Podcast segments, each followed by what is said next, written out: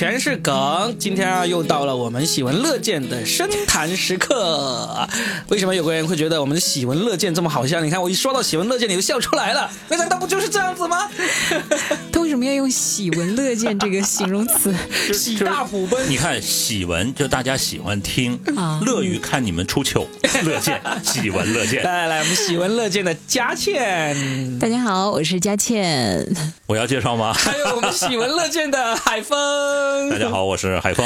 来来，今天呢，我们来聊一个喜闻乐见的话题呀、叫做工作后才懂的道理。其实这个话题好敏感呢，嗯，它又很大众，但是又很敏感。对，万一我们俩在节目里说的事儿，峰哥要是被我们的领导听见了怎么办？我们就全部推到那个 Robin 身上，我我们说是说 Robin 绑 Robin 的，我们就是 Robin 绑架了我们两个，因为现在其实我今天来之前也有点点担心，我们可能会把这个工作后才懂的道理，会讲成那种烂大街的那种大道理啊。然后我特意还在微信里提醒了嘉轩海嘱咐嘱嘱咐啊嘱咐了他俩，我们说不要讲那种大道理，我们讲一些小道理、小心得，好不好？就是你先来吧因为我们其实工作了，我们三个人加起来工作年限已经超过，已经退休了，早对，已经超过。六十年了，应该。对，有占了五十年的 Robin 先说，我打个样，我想哎跟我先给大家透露一下，我觉得 Robin 的那个确实是很值得一听，嗯，因为之前可能峰哥聊的比较少，但我了解到的是，Robin 其实第一大学里面的时候是独领风骚的，哦，第二他上次说了，对特别骚。对呀、独领风骚啊。然后接下来他创过业，当过老板的，啊他那个老板当的还真的挺有故事的，因为他为了当那个老板，还特意去同行的餐厅里面去卧底，无间道，哎，潜伏，我觉得他是真的很用心的。嗯。然后在那个自己当老板的时候呢，我也听过他的故事，是很感人的。然后很用心的去做，尽管后来事业 失败而告终，但是他是他其实是很有经验的。好了，我把你捧到 我们今天进入主题太慢了，我就是要把你捧到一定的这个地步，然后看你出什么招。没有，我都会剪掉。我跟你说，哎，是这样子，就是虽然嘉倩说我那么多辉煌啊呃那那个事情，但实际上大家可以放心的听下去，我真的不会给大家讲那种什么大道理。我要讲的第一个道理就是。如果你现在是一个学生或者刚刚开始进入社会，有一个道理你一定要懂的，就是不管你过上了什么样的生活，你一定会长胖的。哎，这个道理我以前是不相信的，因为我从小到大都是一个运动健将啊，就是运动，真的足球、篮球什么都铅球，玩很多，爬山、游泳什么都玩很多。然后呢，毕业之后我也迅速的组织了这个在这个社会上认识的人的那个足球队、篮球队，什么都弄了。然后爬山也是经常去，但是现在就胖成这个样子。你就是你说一下对比嘛？我刚毕业的时候是一百二十多斤，现在一百五十多斤。很多人听起来可能觉得没什么大不了，但实际上真的是在我看来是一个就很不能接受的一个事情。我最近跟同学聚会完了之后，我就发现其实我胖的不算厉害，有绝大部分百分之九十九的同学都胖的真的是比以前胖的多厉害的多了去了。嗯，然后我发现我身边的几乎我认识的所有人都没有说在毕业十年之后或者毕业二十年之后还能够把身材保持好的，有极个别就是那百分之一。我啊，嗯，你就是那百分之一嘛。哎，我是啊，我是那百分之九十九，我是可以很成功的反驳你啊！嗯，我那个时候入行的时候还一百二十多斤呢，但我现在低于那个体重了啊。你是胖了又瘦回去了，这是另外一个，就是你依然是符合了我说的这个道理，就是毕业之后。工作之后一定会胖的，就是说我说这一定会胖，其实不是不是什么大道理啊，但是因为我我原来我原来信信奉过很多这种所谓的科学道理，说人呐、过了二十五岁啊，那个新陈代谢就变得比以前慢很多啦，嗯，长胖是一定的。后来其实我真的是看了一些真正的那个医学论文，什么在《柳叶刀》啊，在《自然》上面发表一些论文。其实啊，四十五岁、五十岁的人的那个新陈代谢跟二十五岁以前的那些小年轻啊，相差那个程度很小很小，可能就只有百分之几，哦，就百分之五以下那种程度。那你觉得真正长胖的原因是？真正长胖的原因就是你的运动量是远远小于你年轻的时候了。你想想，你在大学刚毕业，或者说在学校园里面的时候，你一天有多少时间是坐在那个椅子上的？到现在，你每天坐在椅子上的时间，以及你有你有多久才运动一次？那时候你在学校里面哪有一天不运动啊？而且那运动的都很那个强度都很大呀，包括包括任何时候你去走楼梯，你看一看，你去你去呃商场啊，去那个赶火车啊，你看那些走楼梯的，就看到那个人扶手电梯人很少，都会去走楼梯的，全都是年轻人，全都是年轻时候的你自己。我想说这个道理就是说，如果你现在还在很努力的保持身材，嗯或者就算不努力，你的身材也是保持的很好，那你一定要做好这个准备，将来有一天会胖，没有人能够例外。但是我有个疑问哈、你想想，我那么努力，年轻那么努力哈、不坐在椅子上，然后呃，就学习啊，其他的事情啊，我不就是为了找一个能坐在椅子上的工作吗？对呀、对不对？我这不是为了将来的胖打了个基础吗？是的，我我我想说这个道理有一个很重要的原因，就是我有见过很多胖了的人，他在做很多徒劳无功的努力。比如呢？比如花了大量的钱去健身房，比如在家里买了一堆没有用的健身器材，买各种各样的课，或者很徒劳的周末去爬爬山啊，隔那么两三个月啊才去运动一次啊。罗宾可能是为了放弃治疗找一个完美的借口。对，我想要告诉他就是说，放弃吧，一定会胖的，一定要放弃呢，不是让你让自己真的是变成一个啊不健康的人，意思是而是接受自己对，，接受自己，嗯在心理上不要那么难受。哦。我真的见过我身边很多跟我差不多同年纪的人都还在挣扎，这种挣扎呢是让他自己难受，也让他身边的人难受，而且呢，往往还会造成一个很不好的现象，就是我见过基本上到了我这个年纪，突然间开始努力健身的男人，那你是有外遇了吧？为什么我懂了？有没有我不知道，但是他们都会有动这个心思 啊，所以呢，这就是工作后才懂的道理之一。胖是一定会胖的，然后呢，如果你胖了之后你不放弃，我敬你是条汉子啊！你现在还继续跳刘畊宏啊，干嘛呀、都好，但是记住我这个这个道理，就是哎，海峰哥，他这个会不会有很多听友反驳他？我觉得这就是个谬论，我就要反驳他。对啊，对啊为什么不努力减，就是减一下重量？你你要听清清楚，你你你要听我说这个的，不是说让大家不去努力，你依然是努力，但是你要把你的心态给放平和，放平。就是我见过很多，真的是嗯他心态放不平，然后这个努力呢又挣扎又痛苦，然后呢又各种，然后一出来就说啊这个我不吃，那个我不吃，我在戒碳水，我在戒肉，我在戒酒什么之类的，就。你自己难受，你身边的朋友也难受，然后呢，你最终还没有任何成果。我想，我想鄙视是这种人。啊，我明白了哦，罗宾的是这个心态，就是我坦白了，嗯我胖了，一百八十斤了。然后并且快乐的接受自己这个状态，就是郑欣宜嘛。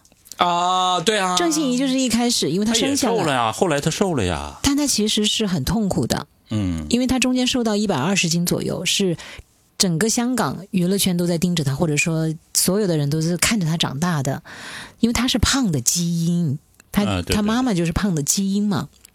然后大家都觉得他胖的可能也确实是有问题了，但是他瘦下来以后，他父亲他不胖啊。对，但他瘦下来以后，他其实是很痛苦的。他在很多媒体接受采访的时候，他说过，嗯，就是因为其实吃对他来讲是一件很快乐的事情，但是最后他为了要满足大众对他的一个需求，或者说达到某种可能为了不知道是出镜啊还是什么角色的需要，他其实是他说那是他很抑郁。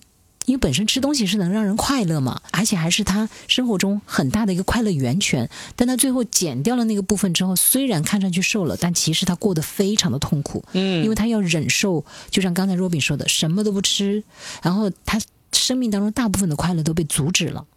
他自己并没有因为瘦，可能获得了一些称赞、鼓励、肯定，但是那部分是很小的，比起他那个不能吃美食的那个痛苦来讲，是很小的一部分。我所以后来他又复胖了嘛，他就我我觉得啊无所谓，Robin 了吧，就是你看他现在这种心态啊，他是每遇到身体，呃，实在是有大问题出现，就是因为你的肥胖，因为你的这种放弃治疗，虽然你的心态已经放平了，咱说躺平了就是不太不太这个合适啊，放平了。但是你身体真会给你带来很多诸多的这个不适感。什么不适感哈？就我我我就曾经想过一件事儿，我说啊，如果你有一天你连自己的身体都控制不了，这是最可怕的一件事情。就是你意识还很清醒，嗯，就像老人家。他觉得我我还可以坐起来，我还可以出呃还可以下楼，但实际上他只能躺在床上，然后插管来呼吸，那是很惨的一件事情。其实，嗯，我已经遇到了，就是现在身体体重给我带来的一些问题。嗯嗯。所以我说这个道理呢，不是让你不要去注重这个身体健康、身材管理，而是让大家的心态真的是放平，就是你知道是一定会胖的，但是怎么做那又是另外一个道理了。嗯，但是得要知道这个事情，千万不要觉得嗯，我真的是苦大仇深，我要我要我要把这个事情给做，就是这个道理呢，就听起来好像是没什么没什么用处，但是实际上并没有让你放弃健身，并没有让你放弃这个好好的管理自己。但是在好好的管理自己、好好的健身的同时呢，明白我们也有控制不了的事情。但是呢，千万不要让自己太别扭。我听懂了，他是调整心态，不是说强迫自己就是做其他的这个改变。就是该努力还努力。但是不要把那个目标一定定死在那儿，就是我必须减到一百一十斤，或者我必须减到一百斤。如果那样的话，其实你就会活在自己的框架里面。所以这说了等于没说，好像不是啥道理。我是特别想要针对的是那些就微信头像特别改成不瘦二十斤不换头像那种人，那种人呢，其实就是他不接受这个道理，同时呢，他也不接受自己，对他也不接受自己，也不接受这个道理，同时呢，他还做不到。哎，对，最关键在这儿啊！这样子，这样子就就就就就让你自己以及你自己身边的人都很难受。你最终的结果也是做不到。哎，其实我理解了罗宾说的这个，耶，就是他花了大量的时间。我其实我是突然这一刻明白了，他就是讲人不要活得太纠结了。嗯，真的，因为。我相信他一定是身边有很多类似的这样的朋友，他看到了他们的痛苦和煎熬，包括他自己可能也经历过这么一个阶段，最后觉得其实不是让你放弃，而是让你一边努力，但是又不要给自己设限。呃，我听过一个领导曾经跟我讲过，我其实也是多年之后才明白的，就是他，嗯，几年前吧，六七年前，他当时给我讲。一个事情，他说：“佳倩，不要给自己贴标签。”那时候我其实是没太能够明白的。他讲了一堆，但是这句话呢，就给我留下很深的印象。我当时想，我没有给自己贴标签，但是我后来也回想了一下，我为什么会让他用这句话来定义和评价或者劝解我呢？可能恰恰就是因为我在跟他描述和表述的过程当中，我一定是给自己贴了某种标签。就比如说，领导我的标签，领导我不是这样的人，领导我不是那样的人，我一定是表达了这样的话语和话式的，所以他才会用那句话，就是很严重的、很正经的跟我讲：“佳倩，不要做一个给自己贴标签的人。”这其实可能也是。我们工作当中会明白的道理，其实确实不要给自己贴标签。就像刚才若敏说的，不要给自己贴标签，不瘦二十斤就怎么怎么样，这就是给自己贴了标签。对啊，我最后下一个定论就是。我认为没有一个换这种头像的人说不瘦二十斤或不瘦那个十斤不换头像的人，最终是能够成功的。就算你来挑战，就算你成功了，你不久之后也反弹回去了。你这样有点对，不服气就来留言告诉我，你不是一个这样的例子。其实这个就标签这个问题啊，也不用贴，死肥宅就是死肥宅。好啊，那那我说了一个，嘉庆也说了一个，那个海峰有吗？有有什么你说？有好，我先说哈，嗯嗯，我觉得工作以后学到的事情是边界感，嗯，边界感非常非常的重要。这个边界感不光是用在工作当中，也可以用在你的友情、爱情和亲情当中，都非常非常的重要。我跟大家说一件伤心的事情，我大概在一个月以前吧，跟我的一个二十多年的好朋友，我就跟他发生了矛盾。而且呢，我一怒之下，我把他拉黑了。男性、女性、女性啊，女性啊，我们真的是呃，可以说是没有血缘关系的亲姐妹。我们因为刚才我跟峰哥在来的路上，我看到他半夜还给朋友在发信息，我说啊，那挺好。他说是啊，就有这样的好朋友，这就叫好朋友。然后我就一下子伤心了，我就说，其实我一个月左右吧，我就把他给拉黑了。是我的错，是我的错，不是我的错。我错在哪儿呢？就是因为错在我没有边界感。我对他的要求，因为刚才峰哥问我，我还没有回答完。其实我突然想起来，就是因为我的边界感不强，我把它定义成，仿佛他就应该是要理解我的一个人。所以我们的矛盾在于，当时有一件事情，我觉得他不够理解我，然后后来话赶话，大家就事情就往另外一个方向发展了，然后我就开始介意了，有一些事情，然后后来我说，那好吧，我这辈子也不会再等你的电话了。因为当时我介意的一个很大的点就是，我发现基本上都是我打电话给他，他很少打电话给我。他有过几次打电话给我呢，就是只找我借钱，但实际上之前是我也找他借过钱，就是我们有经济来往，而且我们的经济来往其实是非常友好的那种来往。就是我也懂他，他是一个一定在这方面很泾渭分明的人，我也是一个很泾渭分明的人。我们都曾经在对方最需要的时候给予了物质和精神的支持，真的彼此都是这样子的。我们见证过对方最丑陋的，也最开心的，也知道对方最深的秘密。但是不知道为什么，我突然在那件事情上，我居然介意了。就是为什么永远都是我主动打电话给你，你很少打给我呢？我觉得我是我没有弄清楚边界耶。我对他的要求有点过了。我会认为你要求你必须跟我一样。永远主动想起你的，来主动想起我。但事实上，其实他对我及时的、毫无保留的回应，其实是另外一种主动。但是我偏偏我就越过了这个边界。哎呀，我怎么讲到友情了？但是好，说回到这个工作当中，工作当中，我想起历年来我犯的很多的错误，其实也就是因为我边界感没有弄清楚。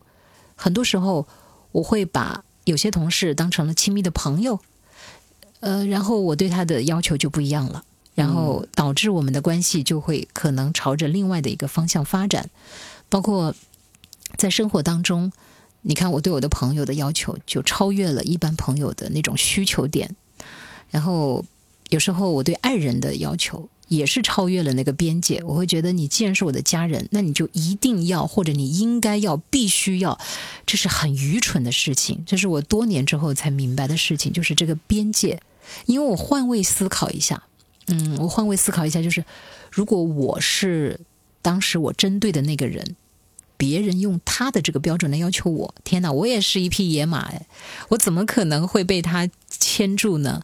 所以，我我感觉我自己在这方面是需要去学习的一个地方。其实你明白了这个道理，但是你控制不了我自己，控制不了，还是就是虽然我明白这个道理，但是真的是控制不了。我明白了，我想控制，但是我觉得我还需要进化。所以我觉得你这个道理应该是，就是工作以后才明白的道理，就是人一定要有边界感。但是你控制不了，跟你那个 减肥一样是吧？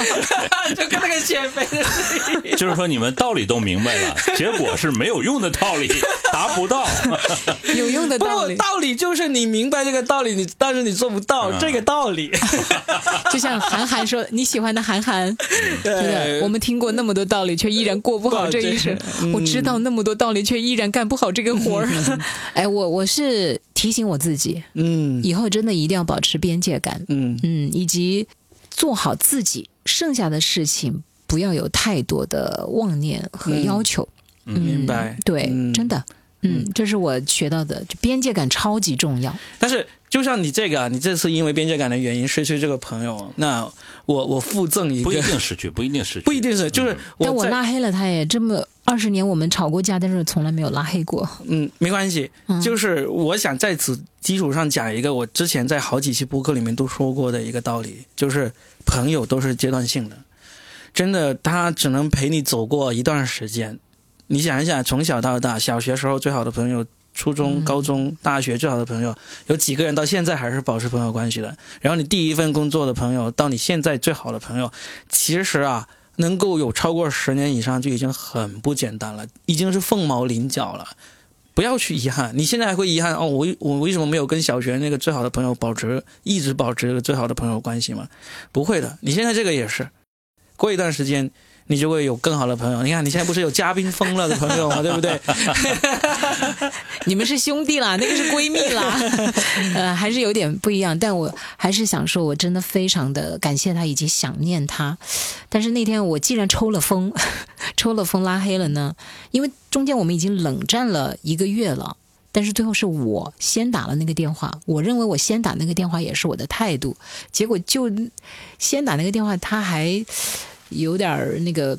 哎呀，反正我当时就抽风，再一次抽风。嗯，呃，我还是会很想念他，并且只要他有需要哈，随时可以找我。哎呀，他也可以。有可能不听这个节目了，但是我还是想表达的是，我很想念他，真的特别想念他。我可能也知道我做错了吧，但我的自尊呢，又觉得我已经主动打了那个电话，为什么还是会造成这个后果呢？哎，就这样吧，先。啥时候他抽风了，也许他会来找我。他不抽风，这辈子不找。但是只要他有需要吧，我还是会会去的。嗯，因为他真的曾经在我最低谷的时候、最落魄的时候。她就像我的亲姐姐一样，一直都在我的身边。就是是我自己抽风了了，但有时候控制不了自己。人生没有走到最后，它就不是一个句号，它这有可能是顿号，有可能是逗号。哎呀妈！啊，哲学家来了。对，您那是啥号？我小号。有点可能是小号啊，是不是要到我这儿了？是不是啊？对呀。其实我在工作当中得出的一个经验就是。你必须在你这个领域是一个最强的存在，起码在你这个范围内是一个最强的存在。哦，哎，这个有用，这个真的很有用。最后，也许你人际关系不好，但是只要你有拿得出手的东西，人家就认你。他依依旧要仰视，需仰视才见。但是这个你可能必须要在背后付出巨大的努力。嗯，是为什么会得出这么一个？因为我发现，就是你刚到单位去实习的时候，你肯定是端茶倒水、擦地，然后等等这些事你都做，对不对？就以后你就会变成一个最强的端茶倒水。不，关键是人人是会无视你这个，嗯成为保洁一哥，认为你这个是应该做的，你作为一个新人应该做的。实际上，你本身可能就是这个这样的人，你可能一辈子在这个单位，从实习到你退休，你可能都做这样的事情。嗯，就是你可能是这样的人，但是别人并不认为你做这个是是什么是什么好的事情，就是应该做的。你你做一个好人，你作为一个，这就是无法获得对方真正的。尊重，对你做这个东西太普通了，谁都会做，做的差一点能怎么样呢？第一，你你擦的没那么干净又能怎么样呢？但是你在你的专业领域，就是在你这个范围内，不是说这个在在全全这个全市全球啊等等的这种领域，就在你这个小的范围内，你达到那个顶尖，别人就会对你刮目相看，甚至呢，他还会就是会主动示好。就是会会，就是他觉得你是一个强者，其实这是一个丛林法则了，这叫适者生存。嗯，就是而且慕强嘛，对，你你你在这个范围内，你就是叫食物链的顶端。嗯，那你别人就会赢赢得别人的尊重，甚至你。当然，人不能那个样子哈。你甚至可以就是说，呃，蔑视其他人都可以，蔑视一切都可以，逆天改命。但是，但是这个也是，如果可以的话，谁都想变成最强的那个呀，也没那么是没错。就之前呢，我也在想，我说我能不能变成最强那个？后来我仔细想一下，我为什么不能做最强的那个？为什么不不努力一点？就练呗，嗯，熬呗，努力呗。其实有很多。你呃，就是像我们工作这种技能，它是一个熟练的结果。当然，有人有天赋，嗯，就是比如说做配音，做什么是有天天赋的。我觉得从事艺术类的都是有天赋加持的。但是你没有天赋，你能进这个行业吗？肯定不能，对不对？啊，就是天赋也分轻重。天赋有了，但是你必须呃靠努力付出比常人更多的努力，嗯，才能做到那一那一点点。嗯，然后我在上学的时候，其实就是这样。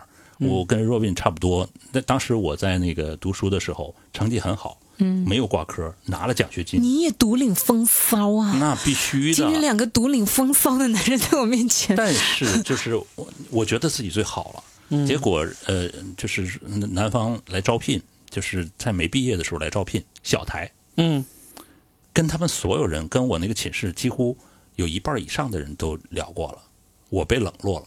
嗯。对，跟若冰一样，没人找我，没人找我来。我当时就很落魄的，是我一个同学，还是女生哦，帮我找了一个地方来实习，在电视那块实习，结果啥也没学到，就是那个实习的人不好，不是这个女生女同学不好。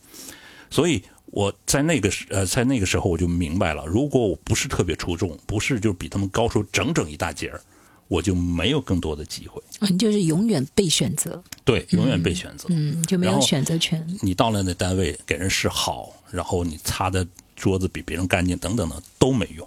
哦，你只有这个最强才可以这样。就是用业务来让自己发光。对，嗯，然后在你没有成之前，这个孙子还是要装的。啊，在没有成为爷之前，还是得当孙子。嗯对，因为其实爷爷都是孙子变的，嗯，对吧？哎，这个我其实也挺有感触的。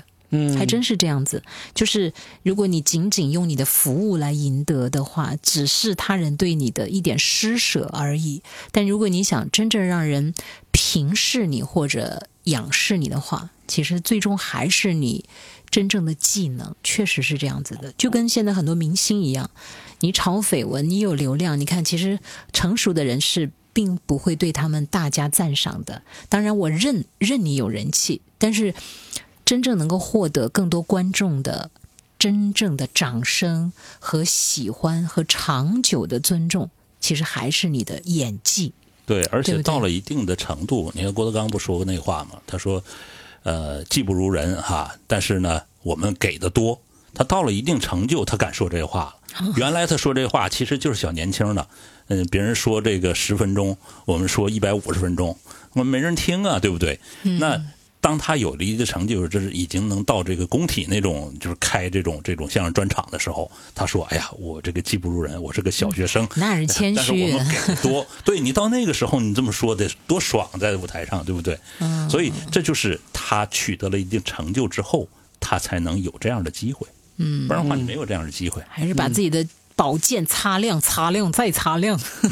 嗯，好，那我觉得这个是大道理了，真的是大道理，道理啊就是就是也，但是大道理是很多人也是就是要听这种大道理的，但是我总结的其实就都基本上都是小道理，啊，那小道理。我那个也是大道理吗？你那个也是大道理，就是就人际交往中要有这个边界感啊，然后最终呢，虽然你知道了边界感，但是你还是控制不了 你的是这个道理。但是我这峰哥说，就是人一定要在自己的岗位上，在自己的领域里面做的最好嘛，对吧？我来讲一个小道理，乍一听也不觉得一声很废笑，很废的一个道理，就是只要你想，你是一定可以结婚的。所以他才是脱口秀演员，真的。好无知，只要你想，一定可以结婚的。嗯，那我待会儿。我待会儿反驳你，是这样子。这个是针对男生还是男女不限？男女都不限。就是其实真的是大学的时候，年轻的时候有想到自己将来会跟什么样的人结婚，共度一辈子什么之类的哈。哦，你那时候是想跟什么样的人？他肯定是想跟这种校花级别的、女神级别的都这样想啊。对呀，对不对癞蛤蟆要吃天鹅肉，这是他的对呀、属性，对不对？但是这话是不是有所影射？不好意思啊，我只是这个说句俗语。已经影射出去了啊，收不回来了啊。没有，我不是想说那种什么爱情一定会有啊，然后呢，哎啊什么精诚所至，金石为开啊那种。我想要说的是，有很多人，你可能现在处于一个非常糟糕的关系里面，或者说处于这个空窗期，单身，单身了很多年，什么所谓的什么母胎 solo 啊，什么这些都有。但是如果你是一个想结婚的人，你是一定会结婚的。有可能结完婚之后没多久你又离婚，但是 但是你好歹结婚，对结婚这个事情是一定可以做到的，而且不难做到。你说这是什么大道理？也不是什么大道理，也不是什么很废的道理。但是，就像我刚才说的第一个一样，也是希望大家不要焦虑这个事情，哦因为你现在结不了婚，你可能会遇到很大的压力，就是自己的压力，父母，特别是父母长辈的压力，还有社会，社会的压力都会很大。我现在连个恋爱对象都没有，那你给我那么大的压力，我什么时候才能结婚？我随便找个人嫁了，随便找个人娶了，可不可以？那是可以，但是很有可能也维持不长久。嗯，但是就算你能顶住这种压力，那你说我现在在这个最黄金、最好的年代都结不了婚，那我再过个十年、八年，甚至过个十五年之后，我还能不能结婚？还能不能嫁出去？还能不能娶到老婆？是一定可以的。就是你到了那时候还在想的话，其实你所有的那个准则，你所有的眼光，其实都会改变了。改变到你自己能够接受那种程度了。就像刚才海峰一问，我在大学的时候想要将来跟什么样的人结婚，说一定是那种校花级别、女生级别。我大学的女朋友就是校花级别，对不对？怎么可能我到时候出了社会功成名就啊，要风得风，要雨得雨的时候，我不会遇到更好的？有可能你可以走这样的路，但是呢，最终也是一样的道理。你想要结婚，一定能够结婚。这就是我悟出来，我我根据身边的那么多朋友的那个情况，以及我自己思考得出来的一个结论。但是赶紧反驳。对，你是意思就是说，只要你想结婚，一定是可以结的，但是不要给自己设一个固定的期限，比如说我三年之内必须完婚，三年必须抱俩。如果你能够给自己设这样的一个一个 deadline 的话，这么一个期限的话，你更容易做到。啊，真的，我就见过好几个朋友，他们就是设了，我三十岁之前一定要结婚，我那就真35岁结了他真结了。然后呢，三十五岁之前一定要生娃，就真生了。就是概率吧不是概率，是为什么呢？是因为你有这个目标啊。那你就会往这个方向。对，人有什么是难的？只要有你有目标，是这个几岁之前结婚，或者说我要怎样结婚，你要这个目标要设，但是你这个目标如果设的不准，那你需要的时间会很长。例如，你毕业十年之后，你还是觉得自己一定要娶女神，你一定要娶到林志玲，你一定要娶到 Angelababy 什么之类的，但是你会调整的。如果你的目标只是为了结婚，那你结婚的对象这个标准，你就会慢慢慢慢的自己会调整。嗯原来是娶就是学校里的校花，嗯，现在呢自己已经年纪大了，过了这个结婚的适婚的年纪，村花也行。不是娶老校花，校花也会老的，还有可能挑不到的，对不对？嗯，那我觉得可以反驳一下吧。嗯，嗯，我本来觉得你差不多快说服我了，但是后来我还是想想，男人和女人的思维是有差别的。嗯你们男人更具体，就像你刚才提出的，如果一个男生他决定要结婚，他把期望值降下来之后，确实你们是很直线思维的。那只要你们不是对这个女生有太高的要求的话，你们可以试婚的对象可选择的范围是很广的。但是女生真的做不到。真的，你这条法则只适用于大部分的男生和少部分的女生。但是就我身边而言，我身边的女孩子，从我十年前认识她们到现在还单着的，一直都有。当然，中间也有已经结婚的啊，也有结了又离的。那就已经完成了呀。我但是还有一部分是没有的呀。比例是多少？比例的话，其实没结的更多。哦，就完全没有结吗？对，那。就说明一个问题，嗯他们并不是那么想要结婚，他们想要的是一段美好的感情，想要一段真正满意的伴随。嗯，你不能这样给他贴标签。他其实是很想结的，但是呢，他确实就不肯将就，就是一直遇到的对象都还是有各种问题。我往罗宾这儿串一点，嗯，我已经赞同罗宾的观点。啊，。真的，其实就是等于他不想结，他嘴里说想结，对，他要想结的话，降低标准，就是只要一个丈夫，不是只要满足了某几个条件就可以结婚的男人还是有，对男的活的，嗯，以完全可以，能养活自己都不需要养我，那这样的人挑选的就起码感情交流，基本感情交流是可以的。嗯他不肯放，他呃每天都想着彭于晏呐、嗯彭于晏呐、和彭于晏呐、对不对？那你肯定是不行的，哦，你的意思就是我那个没有结婚的姐们儿，其实是因为她还没有真正弄清楚。放低标准。对她其实她嘴上想结婚，你想结婚，Robin 说了，我放低标准，降低一下我的那个那个那个嗯值，那就可以很快的进入婚姻。所以我说的这个道理，这真正要揭示一点，就是说那些始终结不了婚或者找不到对象的人，他其实真正的原因是因为他并没有以结婚为目标，他是以一段满意的感情关系为目标的。这个呢，就是很难的。满意的感情关系有很多综合的，综合的，而且有很多因人而异的标准。你自己的标准你达不到，你也不愿意去改变，很好啊，你就过你自己想要过的生活嘛。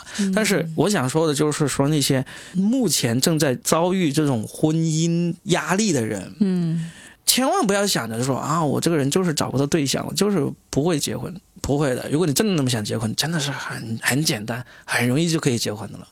啊，你害怕海峰哥就是说这样，就是也不叫降低标准，调整标准，因为你的目标就是为了结婚，你的目标不是为了要一个满意的男朋友、满意的女朋友，不是要为了一个女神男神啊，啊，不是要一个跟你灵魂相交的这么一个伴侣，嗯，那个是很难的。但是你要想要结婚的话，是很容易做到的。哦，你这里面其实还有一个问题，嗯，就是大家对婚姻的定义到底是什么？你们男人对婚姻的定义是什么？和女性对婚姻的定义其实是有差别的。这个我觉得必须承认，男性和女性的思维想从这个婚姻里面所获取的东西，它本来本质上就不一样。可能很多男人其实是我要这段婚姻干什么呢？我就是要一个女人替我传宗接代，然后完成一个生命当中有这样一个人的陪伴。呃，你们可能是不是想法会比较的简单一点点？但是女性，不管什么年代的女性，我觉得她对婚姻的要求和想从里面获取到的，不管是物质还是精神还是名和利，我总觉得还是比你们男性要稍微的多那么一点点。真的，你是你能说服我，但是并不代表很多女性能执行。我觉得吧，这个婚姻它是包括爱情婚姻，它是一个角色的变化。你从男女朋友进入一个婚姻状态，你的角色如果没变化，还像男朋友那样要求你的老公，肯定做不到。但是你的这个呃男朋友肯定也做不到像你老公那个样子。这很简单，你进入了下一个环呃，这样进入下一个阶段，你就要改变自己的一个角色。你如果还是要求老公像这个。年轻的男孩子追你一样，嗯，必须要每次就是，呃，不经意的节日都给你一个大大的惊喜，然后会带你去看电影，会带你去看世界，去看浪漫的土耳其哈，嗯，那不太可能。老公会想，我们的假期能不能凑在一起？嗯，然后小孩子的这个学习是谁来管？嗯，父母能不能负担这个这件事情？然后再考虑全家能不能出去，等等等等。他考虑的事情是多的。对呀、所以这就是男性思维跟女性思维的差别啊！你们就很具体嘛，其实我不是想要总结这个男性女性的那个思维差别这个问题，我就是想要说这个道理而已。特别是想要说给那些受到了外部的压力而想要结婚的那些人，就是你真的想要结婚，你可以结得到；但是你真的想要一个你理想中的伴侣的话，那就不一定了，就是这么一回事。所以就是定义嘛。对，如果你只是想要一个婚姻，完成世俗对一个啊。你到了这个年龄，对吧？或者你不能再拖下去了，以及你再拖下去，你就过了生育年龄。其实这个好像对女性的这个时间限制会更明显。你们男性六十岁，对吧？还可以努把力，但是女性的话，过了这个最佳生育年龄的话，对她来讲，她将来能够选择的就越来越少，越来越少。嗯，对呀、所以女性其实比你们男性更焦虑，但我其实能够理解到你说的意思了，嗯就是如果你想要一个完美，或者说哪怕在合格线之上的伴侣，都其实很多女性还是没有弄清楚第一、第二、第三、第四，她一会儿要说，哎，只要他对我好，哇，这个对你好，其实概念都可以。哪怕这一句话都可以解析出很多的这个，呃，里面的道道出来了。嗯，就是最后你知道吗？很多如果想通了的，你知道最后成了什么吗？就他已经变成了网上最红的那首歌《解救四女王》自信放光芒。就他已经觉得，嗯如果他已经，比如他真的想通了这个问题，其实他就对婚姻没有期待了。对，已经变成了坎内人，坎内人是啥？妙玉嘛，出家了。不会，不会的，始终还是这么一点，就是说，想要结婚义无反掌，想要一个灵魂伴侣，这就看你的命了。我就觉得只能是这样。啊，这么说说得通。嗯，对，就是你其实已经把婚姻直接就是模式化了。就如果你只是想要一段婚姻，结个婚还是容易的。对但如果你想要这个男人，他既能满足你哥哥、父亲、男友、弟弟等等这些，就像你们男性也希望一个女性，一个就能满足，又像母亲、妹妹、情人。二什么那个男 还爱人一一句话就是嗯这个入得厨房，上得得厅堂，就是这样子嘛。所以我说，我这个道理说出来，可能有很多现在还在单身的人就会觉得啊，你这放屁，怎么可能易如反掌啊？就是坐站着说话不腰疼。嗯，你仔细想一下，以你的条件，你要找一个跟你门当户对的人，其实是真的是不难的，因为这个世界上有六十亿人呐、有这么多人跟你条件差不多，或者比你差条件稍微差一点点的，我理解了你说的，就是你把你的需求广撒网，当然你身边的人也都会来帮你的，就是只要你的目标非常的明确的话，对吧？比如我就想年龄大概什么区间，然后大概我希望他什么工作、什么收入、什么长相，其实目标越明确是越容易达成，但是怕就怕那种感觉。你要的东西是你不容易追求到的，你要的又多，那这样子，那你就会总会觉得哇，怎么人人都可以结婚，怎么还轮不到我？人人能够找到好的那个对象，怎么还轮不到我？哦，我其实觉得 Robin 的讲这个可以用一句话来总结了。其实不光是在情感上，在工作当中也是一样，在很多关系里头就不能既要又要还要，嗯那是吧？就是你只能要一样东西。嗯。但如果我们总结这个道理出来呢，就别人就会觉得啊，太空泛了。所以我还是具体到这个 结婚这一点上面去，就是你如果目标真的是为了结婚，那真的是一点都不难。嗯，你目标是为了找一个好的伴侣，那就真的是看命。嗯嗯，这一点，嗯嗯，嗯。我我同意了。同意了是吧？对呀、其实我们都不用一定要说服对方，其实真的是把自己想出来的一些东西给表达出来就够了。我们不是要聊职场，最后都聊到了情场。没有，他是在工作之后，对然后才悟到了这种东西这种事情啊，你在学生时代，在这个青春期，你是不可能会想象到的。呃，对，嗯，确实。那无论在学生时代还是在工作当中，我不知道这个算不算大道理啊？就是你总会最后给自己啊设定一个角色在哪儿，就是你具体一点，发现没有具体一点，在嗯。每个工作单位，在每个团体等等等等，它都有各种的角色存在，嗯。而你只属于那一种角色，嗯，它是分类的。你看，比如说佳倩之前咱们说旅游哈，有这个做攻略的，哦，对不对？然后有这个呃，这个搞笑的，负责搞笑的，有负责拍巴掌的，等等等等。哦，那你是不是可以这样？就是他们职场里面特别喜欢说的，就是唐僧和那几个徒弟的关系。对，就是你是孙悟空，你就做那个可能脾气有点大，但是就像你说的，技能超强的那个人。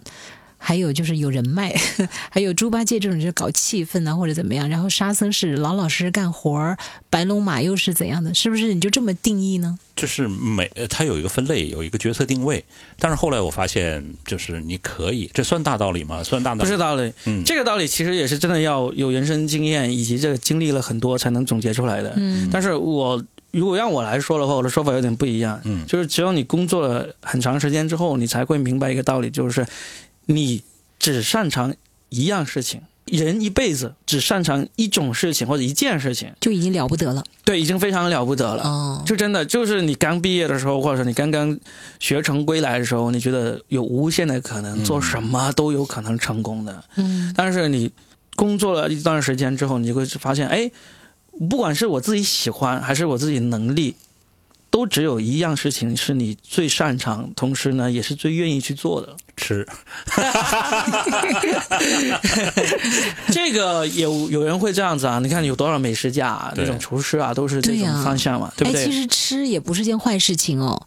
比如说，我在职场里面发现了，我说了嘛，有一种同事，他真的很会吃，而且很会点菜，很知道什么样的聚会。办公室主任 他还不是办公室主任不是，他得有这个潜质啊。哦，对对对，而且你看，每次出去，领导就会说：“佳倩，你来点菜，你点的好。”嗯，这就是角色的认定，是，这就是一种不是标能力签哦，啊。是角色的认定。嗯，我觉我觉得海峰想说的还不是这种，这种呢只是生活中的某一方面稍微擅长一点。其实真正擅长的，我一直就是在工作岗位上，或者说在这个工作角色上面，就有些人他就喜欢做这种工匠式的东西，也擅长做这种工匠式的东西。但是你让他统领这个部门啊，就是做一个将军这样的人是不适合的。哦，但是年轻人刚毕业的人，可能绝大部分都觉得自己适合当一个将军。嗯，嗯，你总有一天你会发现啊，我其实也不是那么想要当将军。我不但是能力上做不到当将军，就真的是把将军这个职位给我，我可能也不愿意去做。这就是经历了工作很长时间，最后的一个自我认同和一个自我的认定对啊。对，哎这个蛮重要的耶。很重要啊。一点哦，嗯呃重要的一点是隐藏款，就是当你非常适合某一个这个定位的之后，但是你不想让它露出来，嗯，啊，你可以做一个隐藏款，做其他的另外的一种设定，给自己另外一种设定，比如说？就是你想让别人看到的你这种设定，这就是人设。对，哦，这就是需要你更久的时间，或者是这得演技很棒啊。也不是演技很棒，其实就是到了一定的时候，你非常想让别人看到你的样子和别人认同的样子，嗯，然后你能游刃有余做到这个的时候，你就要退休了。就要到门口跟那个张大爷、王大爷去下象棋了，是吗？对啊，是我这是反正是我在工作当中就是呃想想到的这这些就是所谓的可能所谓的心得吧。我觉得这个心得很好，而且我想延展一下，就特别是有些人，他一开始真真的觉得自己是无所不能，一定要当个元帅、当个将军那种人，然后工作了十年八年之后，发现自己就只能当个小兵或者当个炊事班，啊、当个这个马夫这样的小职位，可能你会觉得有落差，觉得这个人生为什么不能按照当初的那个理想去做？但实际上，现在这个社会呢，只要你擅长一件事情，不管你是马夫还是伙夫，还是这个砍柴的，其实都能够有可以让你发光的那个地方。就是让你物尽其用，人尽其才。嗯对，而且这个三百回六十行，行行出状元。嗯，对，而且这个回报不会低哦。很早以前我们说这个三百六十行行出状元，很多很多时候其实是为了安慰别人，因为有一些行当还是挺惨的，就回报总是不高，然后呢就生活过得有点凄苦脱那种。口秀喽，但现在是真的，你只要擅长某一项东西，你的那个回报都不会低的。嗯，所以但是要做到极致，对，也也回到刚才峰哥说的第一个嘛，就是你要做到行活儿。那个领域里面的非常强的一个人，嗯，但是不要看低任何一个。所以嗯，升华了，升华真升华了，是吧？嗯是是是大道理，但是呢，也确实是要悟出来的。嗯，我现在还能想起来，我刚毕业的时候就觉得哇，眼前条条大道都闪着金光向我铺开，我哪一条道我想要去走都能够走成功。我相信有这样想法的年轻人，现在还是抓一大把。哎，我觉得你们其实这番对话，我觉得很有治愈性。哎，其实他们不是说了吗？从你接受自己是一个平凡的人那一刻开始，其实你的生命会进入另外一个阶段。嗯因为很多人之所以平凡下去了吗？平凡也没什么不好呀。就刚才你们不是就讲这个道理吗？嗯就是我曾经想当将军，因为俗语讲得好，不想当将军的不是一个好士兵，对吧？但其实可能你挣扎了半辈子，发现自己真的其实只适合做门卫。但所以那你就把门卫做好呀所以那些幸福的人，在文学作品里就有那样幸福的人，他第一时间就知道自己做什么，而且啊，哪有这样的人有？甘之如饴。有我们经常会认为很幸福对了。认为这个人很二，就是说脑袋缺根弦，嗯他只知道干那一件事情，然后干了一件非常简单的事情，而且干了一辈子。对，但实际上这样很伟大，因为嗯他能把它干到极致，他能干到干到一个高度。而且并且他自己还开心，最关键的就是他第一时间认识到自己的定位，他非常开心的干这件事儿，他是一个幸福的人，一开始就幸福。对，就是定位，对，对，对，很多人就是对自己的定位非常的不清楚。是啊，你知道有些人他会骄傲到什么程度啊？就是当他年轻气盛的时候，我说的就是我拿我自己作为例子，我刚刚毕业一年的时候，在那个公司有一次就感冒了，嗯，感冒到要去医院里面去打那个点滴那种，就发烧。我就很低落，我不知道低落到什么程度，就是我也不知道自己为什么会那么低落，就病了有低落到成这样子，就我有有有一种感觉，这是我这辈子有史以来最难受的一次，是心理上那个难受。然后呢，有一个好朋友，到现在的都都是好朋友的人，就来医院里看我，然后就说了一句话，他说：“怎么样？终于发现自己不是那个无所不能，连病都不会生的人了吧？”哦，我原来真的是，因为我从来没有住过医院，从来没有试试过去打点滴啊，我都不是住院了，我就是打点滴要打一个多小时而已，我就我就低落成这样子，那种从感神坛跌落的若对，就就是那个朋友说完那句话之后，我心里面真的是噔一下，我就觉得哇，原来我以前是我是觉得自己连生病都不会生的一个人哦，天哪，那独领风骚到那个程度了。所以我想说的也是这样子嘛，就是你工作很多年之后，你会发现啊，可能你当年真的觉得自己不是一个凡人啊，不会生病，不会跌倒，不会遭遇挫折，但是会的，什么都会的，什么都会发生的。但是呢，哦你提前一点知道这一点，就不要当那些不幸发生的时候，你才去自己慢慢领悟，那里你可能会经历很多痛苦。但如果你能够早一点做好这个心理准备，当这个不幸发生的时候，或帮当痛苦发生的时候，能够稍微帮你减轻一点，那也是好的。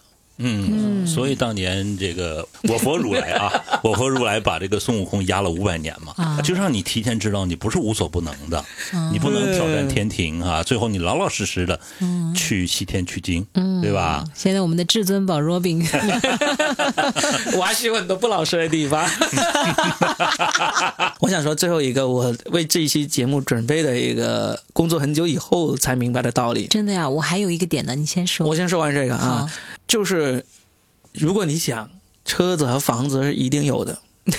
我觉得我今天晚上说了三个，一说出来好，事快，哎，一说胖，结婚，车房子，对但很实际，对，都是很实际总结出来的，就是基本上一说出来就会被人骂说啊，你你站站着说话不腰疼，你什么都有了，你就跟别人说听都有。你。娓娓娓娓娓娓道来。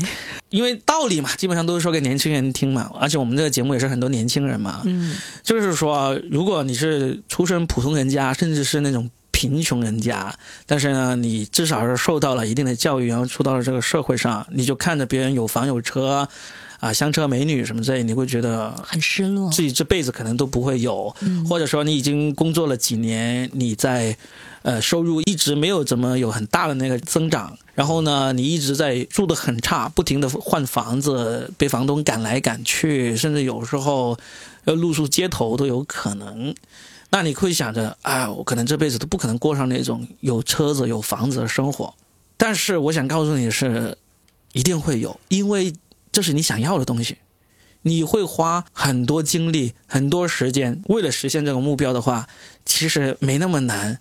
当然，就像我们刚才说婚姻的那个一样，你说我一定要有一个在什么北京二环以内啊，均价二十万一平米那个房子，那是四合院儿吧？对，那那那就那就房子和车子，我没有说必须是二十万一平米以上那种房子，我说的不是那个五百万一辆那个什么什么库里南啊，什么、什么迈巴赫啊那样的车，把目标降低，把目标降到你自己能够承受的。如果你的目标就是说我有一天有有一所自己的房子，不需要再给房东随便赶来赶去，不需要再忍受跟别人合租，哪怕十几个平方，哪哪怕十几个平方，哪怕在是张家口，对，哪怕是回到老家，就是如果你的目标是想要这些，你一定会有。但是你要搞清楚，如果你真的就是没有任何的背景，也没有任何过人之处，你就一定说我就想住在这个东方之珠，就想住在这个市中心里面最贵的那一套，那不切实际。哦，但是不要让自己太绝望，就是你要过上有房有车有二十四小时热水是一定可以的。那是汪峰啊。对，对，是一定可以的，就不要太悲观。我有我有见过很多年轻人，就特别是我们现在正在做脱口秀的这些年轻人，也是刚毕业没多久，跟我来说是同行嘛。嗯，那他也会觉得，我现在每讲一场脱口秀才几百块钱，就算是一个月能够讲一百场，那我能够坚持这个时间多久？然后呢，在上海、在北京、在深圳这样的城市生活，压力那么大，我每个月也存不下来多少钱，是不是就永远都没法过上那种生活、那种日子了？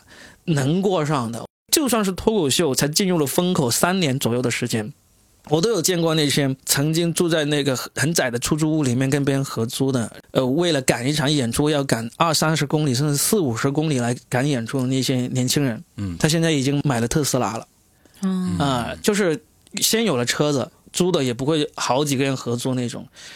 这个行业才刚刚起来，你当然说会是会是风口啊。如果你就不是做这个行业，你就做最普通的职业呢，也一样是可以的。最重要一点就是你得要坚持有这种目标，并且不要好高骛远，对，不要好高骛远。我眼高手低。Robin 的观点其实重合了，嗯就是你把人生的定位降低了一点点，哦而不是非得定到二环里。是啊，我想说的其实不叫降低，嗯而是叫调整。你说你你住在这个七环以外，你就一定会比那个二环以内那个没有他那么幸福吗？也不是的，因为幸福这种东西都是你内心的这种感觉。你调整，调整不是说让你不要追求那些很宏大的目标，你能追求当然要去追求啊。嗯但是你通过努力，通过各种的那个调整，你最终都是达不到的话，那你就真的应该是要学会怎样跟自己和解。啊、我想起了我有一个朋友，他原来在广州这边，后来就回老家了。他在我们老家那个地方开了一个酒吧，他他也是自己曾经在丽江有弹吉他、唱歌当歌手，后来在广州还当过女鞋设计师。反正我觉得他经历也挺独特的，还在俄罗斯留过学。但他回老家开了一个酒吧，当然现在可能也已经不在了。但我对他那个酒吧的名字一直都印象特别深刻，叫做“在哪儿都是生活”。对呀、对，真的，我其实一直就对他那个酒吧的那个名字印象极其深刻，我也时常用来安慰我自己，就是在哪儿都是生活。嗯，真的，你想活着其实是件容易的事，在当今这个年代，你饿不死的，嗯是不是？你再退退退退退，你就退回到老家，那个有瓦遮头的，对不对？你不会真的落魄到啊穷死饿死，这年头不可能了。但最后就是看你自己怎么样和自己的和解，对啊嗯所以我不赞成说把这个称之为降低，嗯或者调整啊，或者退，呃，这个我都不太赞成。我就觉得就是调整。真的，你调整好了，你你刚才说那个什么开开酒吧，他可能当年完全看不起开酒吧的，但是他他他他现在他和解了，他就觉得开个酒吧也是一个挺不错的的一个生活。那可能有人就会说啊，你是做不到了，你才这样去做，那是别人的看法呀，你管别人的看法那么多干嘛？你自己能先把你自己能够做到了就是。好，来给你 battle 一下，嗯咋的？峰哥的降低，我觉得也挺有道理的。嗯很多东西就得降低，是吧？不你就像你跳到一个游泳池里面，你为什么非要到那个两米的那个深水池去？你这辈子可能就真的第一次就挂了。但是你到那个一米四的那个水位降低的不行吗？然后 调整吧更委婉一点点。嗯，然后呢，我那个退退退也很好啊，以退为进啊。其实 Robin 呢是啊、讲的这个道理呢是我们需要的。我们在生活当中更重要的是丰富自个儿的内心。对这样的话你才能活得更宽广。不然的话，你只注重在你眼前看到的别人活得更好的部分，这样你永远活不好。嗯，因为永远比你更好的人对啊，对，是的，嗯对，是要调整。调整自己的心态真的非常的重要，心态一调整，其实你状态马上就不一样了。然后我想说的是啥？我觉得好像跟你们的比起来，我那个又不算什么了。那所以就跳东湖啤酒。不用说了吗？我觉得还是可以说一下，因为现在很多，特别是现在的这种跳槽啊，流动性很大很大，对不对？我其实跳槽不算多，但是有一阵子我特别想辞职，大概是在六七年前吧。我会觉得好像我在深圳也是，哎，感觉自己也一无所有吧，没房没车，嗯，也没有孩子，就有时候也觉得也有很多不如意。然后当时我就说我想要，我想要离职，我想要回家。然后我的一个朋友当时是这么跟我说，他说。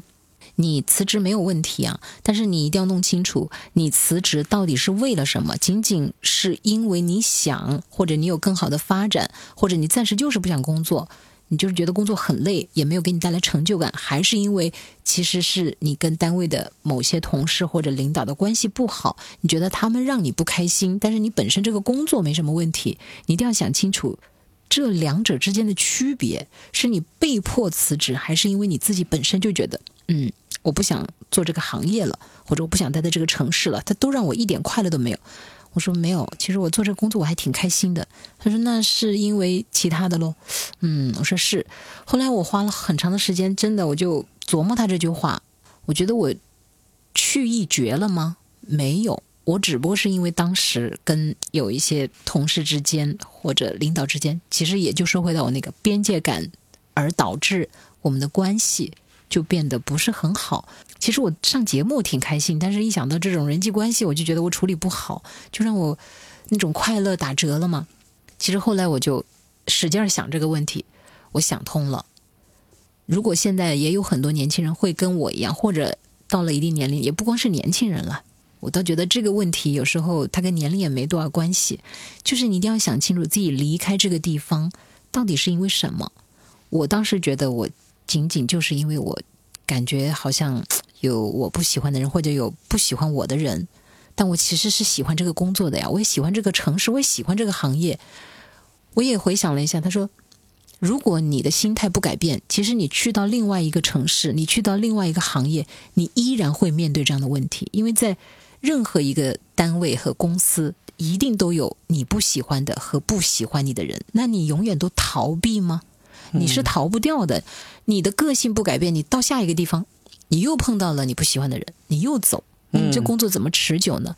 你怎么在这个行业建立你的威信也好，你威信有了，你的呃权威也好，或者你的专业也好，那你就永远都在逃避，对吧？你今天到北京，好了，在这个单位你又遇见了不喜欢你的人和你不喜欢的，可到上海也有，那你能逃到哪儿去？东京啊，然后巴黎啊，就你在哪儿都会遇到这样的问题。最后你就一定要明白，不是所有的人都会喜欢你，你也不需要适应以及喜欢所有的人。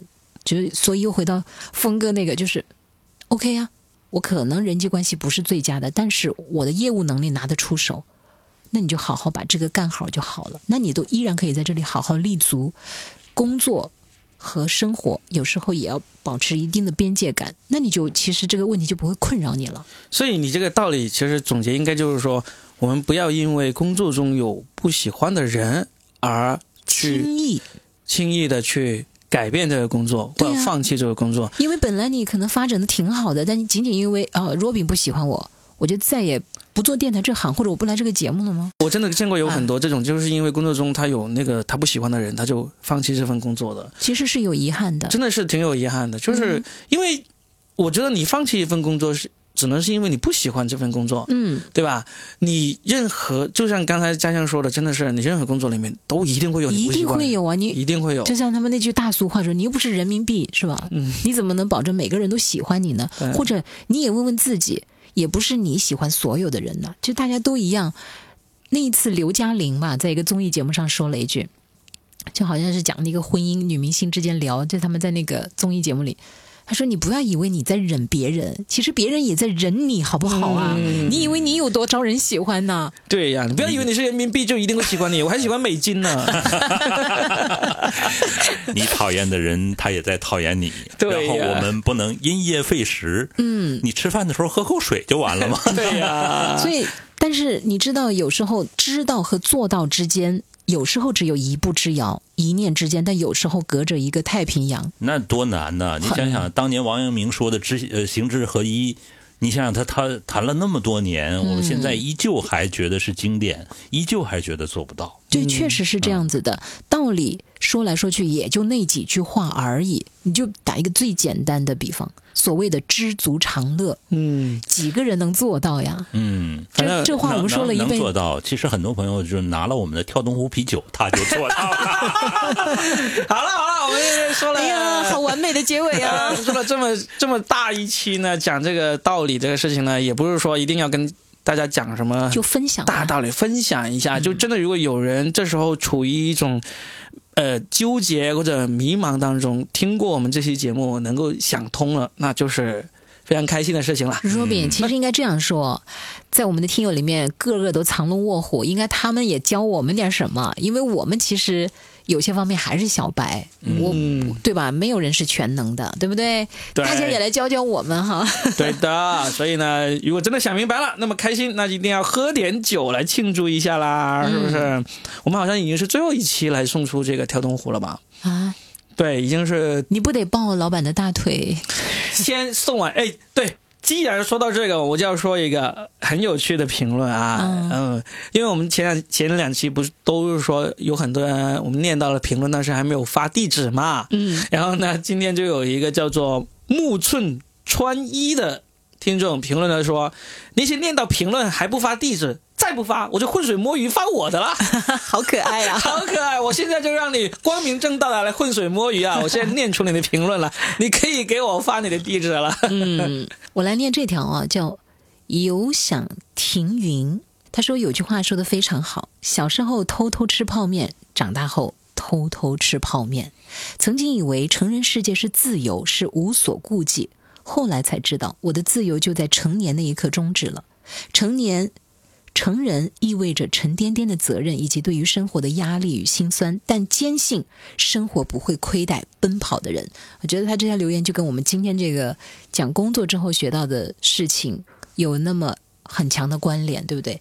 所以我想说，有想停云一九九一一定是九零后啊，山东的朋友，嗯，坚信生活不会亏待奔跑的人，跑得累了躺下来，吃点泡面，喝点跳东湖啤酒，再听听我们的节目，再站起来继续跑。嗯 嗯。嗯，然后看我们今天是不是讲这些，会不会有那么一点点的这个参考作用哈？对啊。希望他能够明白，成人世界也是很开心的。对，就是虽然有时候我们会怀念那种无忧无虑的童年，嗯，但是实际上你要我再回去的话，其实我也不愿意回去。嗯，还是成人的世界比较好，因为你有很多 啊 意想不到的快乐。但他说的这个什么小时候偷偷吃泡面，长大后偷偷吃泡面，我就想起曾经喜欢一个人，后来喜欢一个人。烂梗，对，挺好，挺好，挺好。其实就是这样子。嗯嗯，我觉得这 AI 都能写出这样的东西来。不过这个肯定写不出来啊！你看这个冰镇西瓜哈，嗯，他说老男人真是对前任三缄其口啊！你们会忘记和前任或者初恋分手的原因吗？我对象就不记得。我表示不信，相信你的直觉，你是对的。我跟大家说，我有数次都想要聊这个话题，因为我们有个叫哈哈囔的朋友一直想聊这个，他们就是不聊。我说我一定会继续奔跑，继续奔跑。还有一个自由行走的花儿，他说哈哈哈，我要被你们仨笑死了。我是女生，胸口吸勺子是真的。本来我也不相信，人体怎么能吸勺子呢？直到我好奇的试了一下，我不相信，没有照片，你说个什么呀？我也不信，我也不信，眼见为实，我也不信，耳听为虚，嗯。哎，我把最后一个啊，对对，那个我念一下，因为这个呢，我们肯定送不了他啤酒了，因为他人在欧洲，是吧？在冰岛，哎，哎，对对对，这个叫做凯文书。先说一下，今天那个 Robin 把这个复制到我们的群里面，然后他说真的好感人呢。对对对，凯文书啊，他说我是一名长居在澳洲的忠实听众，第一次听 Robin 的节目是无意中搜 Podcast，就是苹果播客，嗯，呃，去搜那个原油宝的时候啊，那时候我讲了一期原油宝，介绍什么叫原油宝这一期节目，哦，他。就收到了，他说，就从那时候开始听起，就是为了支持节目呢，特意注册了这个喜马拉雅的账号来评论。我也许是众多听众当中带洛宾的声音去过最多地方的人啊，不管是去澳洲东西海岸，还是去新西兰的南北岛，还是美国、加拿大的万里驰骋。当下呢，我又在冰岛自驾穿越，哇，总是有洛宾、佳倩、雨辰，还有现在的海峰哥的陪伴。这半年呢，我会一直在欧洲，希望能够把节目的声音带往更多的地方。然后他配了一张非常漂亮的图啊，嗯，是他刚刚去的冰岛最孤独的房子。他说，在这个房子里面听完了这期节目，就是我们上一期讲这个成年的崩溃那期节目，嗯，他说一起在崩溃的时刻来治疗精神内耗吧。哇！然后我就把那张图点击了之后，我就一直在放大。天哪！听众朋友们，你们也去看一看。冰岛本来就是被称为最孤独的国家，哈，嗯，然后他居然还有一个冰岛上最孤独的一个房子，它是在海岛上面的一个小岛吧，然后那个房子我就放大放大，还真是一个白点点，放在是一座房子耶，嗯，我就很好奇，什么人住在这儿？有人住吗？守岛的吗？守岛的岛主。呃，他有这个灯塔或其他的，可能会有在守岛上，在岛上。哎，或者在电影里也会有。建这个房子在这儿是为了干嘛？为了让你过去听我们的节目，代价好大。他那个就是灯塔会有，就是过往的船只这样的岛，它会有一个提示。嗯，我们我们就不用猜了啊，就是希望凯文叔下次也在评论里面给我们介绍一下这个孤独的房子，或者其他人知道的话也给我们介绍一下。我就预祝这个凯文叔能够实现自己的很多目标，其中一个，当你的财富。够了的话，你就买下这座岛，好不好？然后买下这座房子，或者是凯文叔这次收不到我们的啤酒了，但是如果你回国啊，记得来找我们啊，或者说就去买一下跳东湖来喝吧。嗯，其实还有一位这个一本正经的朋友，他真的每期都聊得非常好，哎，嗯，我觉得他念。必须念，因为啊，一本正经。对，我们已经给他送过啤酒了啊。对，但他的短信也是很好的。他说：“曾经的崩溃，现在回看，可能就是会心一笑；现在的身边人，以前的期待，可能就是一厢情愿。什么都会变，唯独我对说的全是真八卦的爱不会变。”喜欢我们的两档节目，对呀，谢谢谢谢啊，谢谢他，一本正经，非常可爱的一位听众。嗯啊。峰哥是不是还可以说一下这位啊？这个叫半暖时光哈，嗯，在云南哦，感觉还没听够，正处于频繁崩溃的我听了又哭又笑，但是仍然不知道怎么释怀这些崩溃。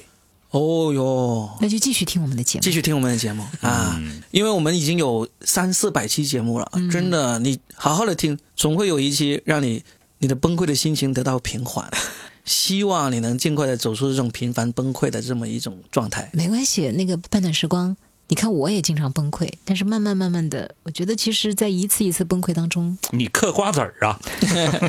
哎，对我其实现在我就真的挺喜欢嗑瓜子儿。我崩溃的时候就嗑瓜子儿，就是阻止我自己想要诉说的那颗心。啊，其实上一期聊崩溃那期我们是聊嗨了，其实有一最后一个我们没有聊到。就是怎样？对我们有什么办法让这个崩溃来的没那么猛烈，或者让它止住？哎，是啊，这期可以补一下。我就是嗑瓜子儿。不，你们为什么？我们这期已经太长了，补不到了啊！嗑瓜子儿是那个佳倩最好的办法。我的灵药，嗯，就是第一，我的嘴巴又在动，但是我又不用说话。然后那个瓜子儿呢，它的脂肪含量又不是很高。但瓜子儿它在说话呀，咔。好冷的笑话呀，哥！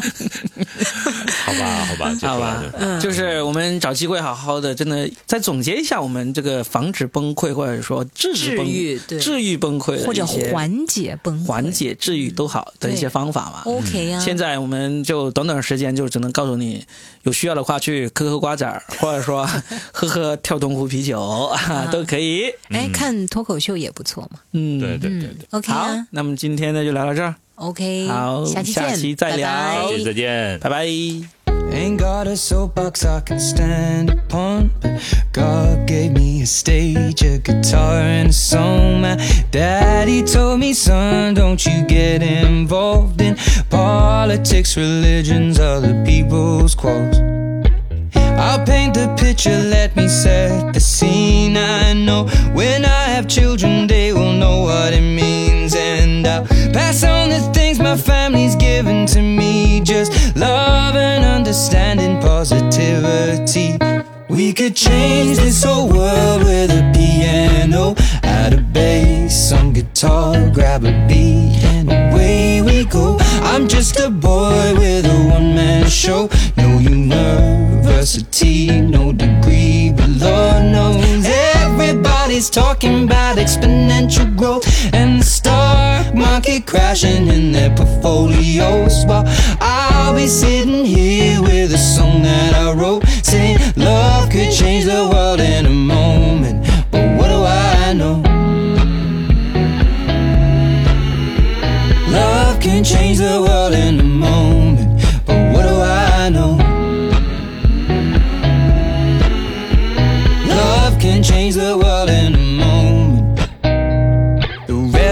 Revolution's coming, it's a minute away. I saw people marching in the streets today.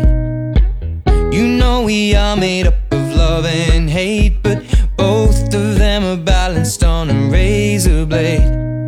I'll paint the picture, let me set the scene. I know I'm all for people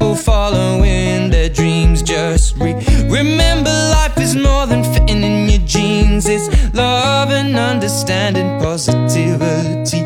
We could change this whole world with a piano, add a bass, some guitar, grab a beat, and away we go. I'm just a boy with a one man show. No university, no degree, but Lord knows everybody's talking about exponential growth and the stock market crashing in their portfolios. While I'll be sitting here with a song that I wrote saying love could change the world in a moment. But what do I know?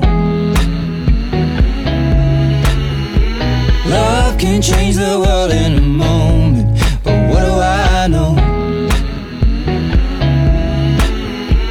Love can change the world in a moment.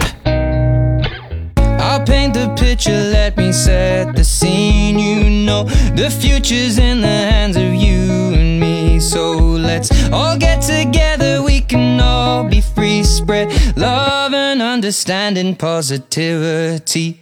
We could change this whole world with a piano, add a bass, on guitar, grab a beat, and away we go. I'm just a boy with a one-man show. No university, no degree, but Lord knows Everybody's talking about exponential growth and the stock market crashing in their portfolios. While I'll be sitting here with a song that I wrote saying love could change the world in a moment. But what do I know?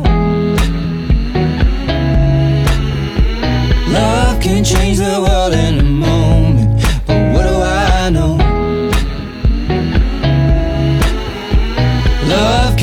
the world in a moment. But what do I know?